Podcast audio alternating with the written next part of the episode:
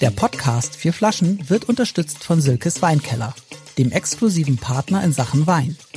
Alle vorgestellten Vorzugspakete bekommt ihr versandkostenfrei unter www.silkes-weinkeller.de.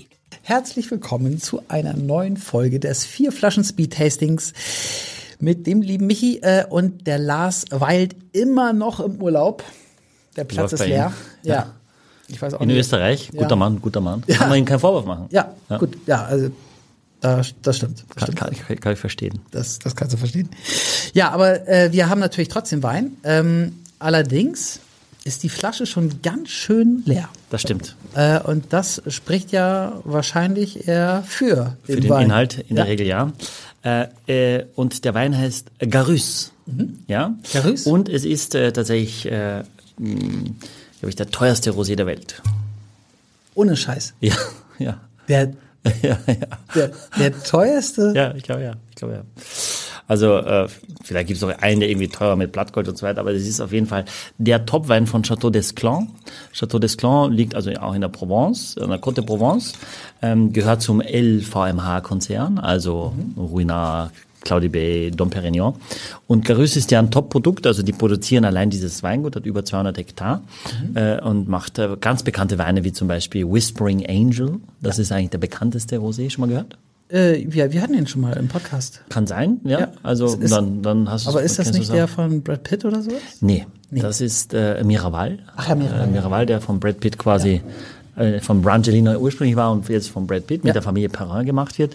Mhm. Äh, und Carus ist ähm, eben das Flaggschiff äh, von Chateau des Clans. Mhm. Da gibt's äh, Rock Angel, das ist schon mit ein bisschen Holz und hier ist sogar schon relativ viel Holz. Ja? Mhm. Die Flasche kostet 100 50 Euro äh, im, im, im Regal, in Weinkarten ab 220. Ähm, von der Farbe kannst du schon mal erkennen, Axel, dass das eigentlich fast nichts mit der Rosé zu tun hat. Ne? Das ist schon sehr, sehr hell, mhm. wird natürlich wie ein Weißwein gemacht hat 14,5 Alkohol, ist also sehr kraftvoll. Und wie, wie die, die meisten Weine äh, in der Provence, die meisten Rosés, ist es vor allem Grenache. Es ist ein bisschen Cinsault, ein bisschen drin äh, Fermentino, der dort Roll heißt, also auch eine Weißweinrebsorte. Sehr kurze Maischestandzeit, nur so fünf Minuten hat er, hat er mir erzählt. Aber es wird nur ganz sanft gepresst, also nicht richtig ausgequetscht, ganz sanft gepresst, dass nur der beste Saft rauskommt. Äh, Das ist der aktuelle Jahrgang 2021 und ich wollte ihn einfach mal mit dir probieren, wie du das so findest. Ja. Sehr, sehr, sehr, sehr, sehr, sehr gut. Sehr gern. Ähm, aber äh, ist das so, dass wenn man ganz leicht presst, dass also zuerst der beste Saft rauskommt und dann irgendwie schlechterer Stuff? Ja, schlechterer, das heißt, je, je, je fester du quetscht, je mehr du die, die Haut, die, die Traubenschale auch auspresst, umso mehr Extrakt, umso mehr Bitterstoffe kommen dann auch mit äh, in, in diesen Saft. Und von daher ist quasi so ganz sanftes nur Anpressen ist also die beste Variante, ehrlicherweise. Aber da kommt natürlich weniger Saft raus am Ende und das dadurch ist es nicht gerechtfertigt un- unbedingt, dass es so viel kostet, aber das kostet eben so viel. Die produ- produzieren davon, also es kann Weingut probieren, ein paar Millionen Flaschen, auch viel mit, mit äh, Trauben, die, die gar nicht vom Weingut sind, so mit con contracted äh, Winzern, also mit, mit, mit äh, die, die, sie, die sie zukaufen. Das ist jetzt nur vom Weingut. Garus ist auch eine Einzellage, ja, also wirklich, da gibt es um die 50.000 Flaschen und heute war Thierry da vom Weingut, äh, der Exportleiter, und äh, wir haben das gemeinsam verkostet und er hat gesagt, wir ver- 50.000 Flaschen verteilen wir, ja? Ja. wir könnten über eine halbe Million Flaschen locker verkaufen, weil es so nachgefragt wird. Krass. Krass. Und ich habe das, Ja. ich habe das hier im Glas. Ey. Ja. Ja, ich bin Und, und Lars nicht. Und Ja. Das ist so ein bisschen traurig. Ja. Das, das ist, das ist, das, sorry. Was immer noch nicht heißt, dass es gut ist, nur weil es so teuer ist. Ich wollte, so- ich hätte es wahrscheinlich hinterher sagen sollen, aber ich bin ja mit mir selber so aufgeregt, dass ich es dir immer gleich sagen möchte. Ja, aber Riechen, finde ich, tut man nicht allzu viel. Ne? Diese Rosés, die haben so, so, eine, so was leicht Zitrisches, leicht Beeriges, aber sehr dezent nur von der, eher wenig floral, sondern eher ein bisschen beerig, vielleicht ein bisschen grün, so eine leichte, so was Frisches auch. Ist im Holz, ist zehn Monate im Holz, also in, in, in, in Barriques, äh, die auch, wo vorher schon Wein war, also kein neues Holz. Ähm, und das schmeckt, das, das, das riecht jetzt nicht nach Karamell oder so. Ja. Ne? Das, das, das ist eigentlich ganz cool, weil das schlägt sich, glaube ich, schon mit der Grundidee einer Frische. Aber im Preis, also die vergleichen sich selber schon auch mit Burgunderweinen. Okay. Ja, und dafür sagen sie, sind wir gar nicht so teuer. Ja, ich meine, also 150 Euro für die Flasche, das ist natürlich total viel Geld, aber Mhm. wenn man jetzt irgendwie so in, in Rotwein- oder Weißwein-Kategorien denkt, äh, da gibt's ja Weine, die sind zehnmal so teuer. Ne? Das Und stimmt. deswegen wundert es mich fast, dass der teuerste Rosé der Welt sozusagen noch so günstig ist. Mhm. Also, woran liegt das? Naja, ich glaube, erstens ist Angebot und Nachfrage. Und wie gesagt, äh, es ist, er erzählt, dass er in Singapur vor kurzem 2012 getrunken hat, Garus, und der war toll. Ja. Ja. Aber die meisten Menschen würden Rosé innerhalb der ersten zwei, drei Jahre trinken. Weil, weil diese, wenn, wenn du bei 14,5 14,5 Alkohol auch, auch die Frische nicht mehr hast, die die Jugend bringt, dann wird es sehr schnell sehr breit. Ja. Und Okay. dann verliert es eigentlich den Charme. Aber das ist eher ein Wein, wo sie sagen, der wird eigentlich jetzt ja besser.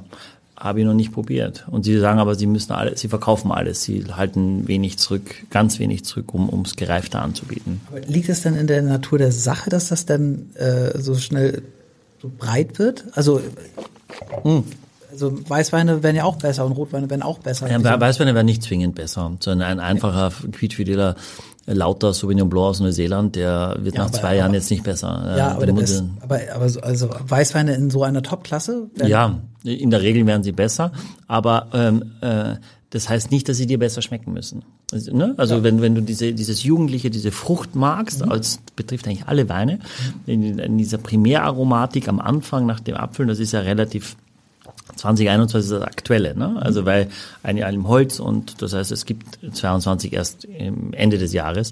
Mm, Und der 20er übrigens hat bei einer ganz großen Verkostung mit über 2000 Weinen, wo nur Sommeliers probiert haben, alles blind, wurde der bester, bester äh, Wein, äh, bester Roséwein und bester Wein allgemein. Ja, also von, von, von 2000 Weinen.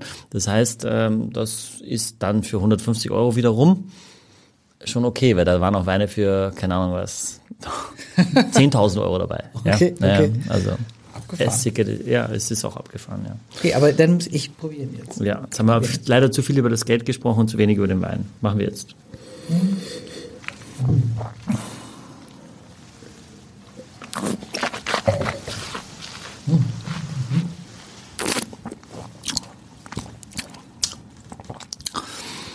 Ganz schön bitter.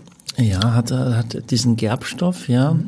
Äh, ich finde, er ist sehr engmaschig. Also der Wein wirkt sehr, ich meine, der ist ja schon ein paar Stunden auf und die Flasche war fast leer. Das heißt, er hat schon wirklich gut atmen können und trotzdem wirkt er noch sehr hart, sehr in sich gekehrt. Ähm, ich finde schon schon kräf- kräftig. Ne? Also jetzt, das merkst du, das aber ist jetzt nicht alkoholisch, aber Ja. es ist kräftig. Ähm, durchaus auch auch äh, mit, mit breiten Schultern. Ne? Also es ist jetzt kein kein filigraner Wein, sondern schon einer. Hier bin ich dir, aber auch der Wein eh, nicht über die Aromatik kommt. Ne? Es ist also jetzt nicht laut, laut vom Aromenspektrum, dass du weder in der Nase noch am Gaumen hast. Es ist kraftvoll, es ist elegant. Wenn du es blind, blind trinkst, weiß ich nicht, ob du auf Rosé kommst. Ich, ich glaube ich glaub auf keinen Fall, dass ich darauf kommen würde. Aber Mhm. der hat sowas, was ich, ach, ich weiß auch nicht, irgendwie so, irgendwie will ich schon noch sagen, irgendwie so eine Art Karamell oder butterig oder irgendwas im Geschmack, was, was also nach Mhm. So, diesem so ein leichtes, bitter, so, so, bitter ein, mhm. kommt. so ein leichtes, ähm, so einen leichten, weiß ich nicht, wie so einen karamellisierten Apfel oder so, also etwas, was so eine ganz leichte, buttrige, weiß ich, ich weiß genau, was du meinst, also eine leichte, buttrige Karamelligkeit hat, also so, so, Werthers echte mäßig, ne? Also Ja. so ganz leicht, ohne verbrannt zu sein, sondern so eher so ein helles Karamell. Das, das habe ich auch. Ob das jetzt vom Toasting kommt, kann schon sein. Wir sind gleich am Ende, wir müssen noch äh, einmal äh, schnell abschließen. Zwei, zwei, eins. Oh, du, gibst, du gibst sechs und ich gebe acht. Genau. Geben wir im Schnitt sieben. Mit Lars geben wir so 21 Ja, Punkte. genau. Ähm, warum, warum nur, nur sechs? Ehrlicherweise kann ich es ja auch gar nicht so wirklich einordnen. Ich kann nur sagen, so viel kostet der und äh, ich kenne andere Weine, die auf dem Weg dahin einfach Die ja geschmacklich bereiten, ja. vor ja. dem wären. Ne? Kann ich komplett verstehen. Für mich ist es so, ich bin ein bekennender Nicht-Rosé-Fan. Ja, also jeder, der mich kennt, weiß, Grauburgunder und Rosé ist ein bisschen schwierig. Ähm, und ich finde das schon echt stark. Ja, und, äh, und es hat für mich eher wenig, also ich be be betrachte den Wein und nicht, ob das ein Rosé, ein Weiß oder ein Rotwein ist. Äh, und dafür finde ich es wirklich stark. Würde ich selber dafür das Geld bezahlen? Das ist äh, tendenziell auch nicht, das ist die Wahrheit. Hm, aber sowas mal zu probieren oder jemand zu sagen, ich weiß, du bist kein Rosé-Fan, aber deswegen habe ich dir schon mit das Beste, was es gibt, dann, weil ich liebe Rosé, da, da würde ich schon dankbar sein und sagen, damit hat man mich abgeholt. Ne? Total geil. Also ja, so soll es sein. Vielen Dank. Merci, danke auch. Exklusiv für alle Fans der vier Flaschen. Mit dem Gutscheincode Podcast spart ihr auf euren ersten Einkauf bei Silkes Weinkeller ganze 10%. Angebote entdecken unter www.silkes-weinkeller.de. Ein Podcast von Funke.